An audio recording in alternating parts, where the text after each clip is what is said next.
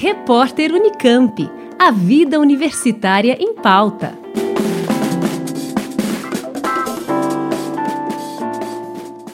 Você sabia que os peixes tomam vacinas? Assim como os seres humanos, outros animais também contam com esse tipo de prevenção a doenças. Porém, vacinar peixes e outros seres aquáticos dá muito mais trabalho. Imagine capturar cada animal criado em um tanque com milhões da mesma espécie.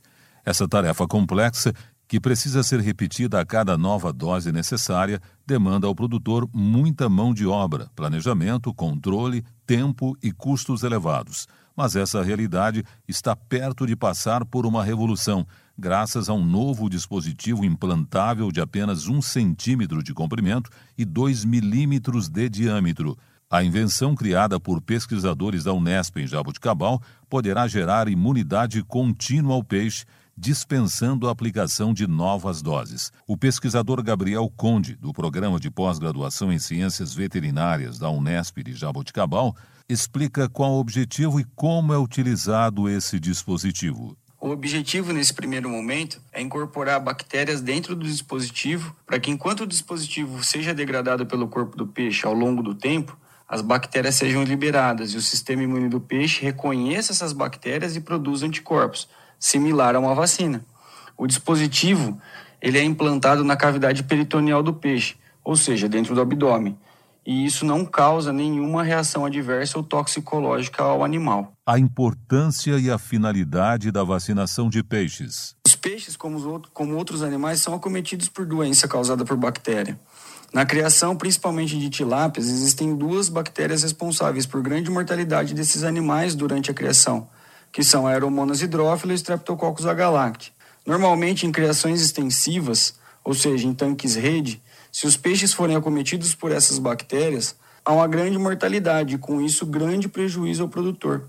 Por conta disso, faça a vacinação preventiva dos peixes. Qualquer peixe em sistema de criação intensiva pode ser vacinado. E nós acreditamos que outros animais, né, como mamíferos, podem ser vacinados com o dispositivo porque o material utilizado para a confecção do dispositivo é biocompatível com o corpo e biodegradável. Além disso, eu utilizei o mesmo material com outra forma, né, com outro formato, né, em ratos. E nós não observamos quaisquer alterações que nos levassem a concluir que esse material cause algum dano animal. O dispositivo é seguro para utilização em peixes, porém as pesquisas ainda não foram finalizadas.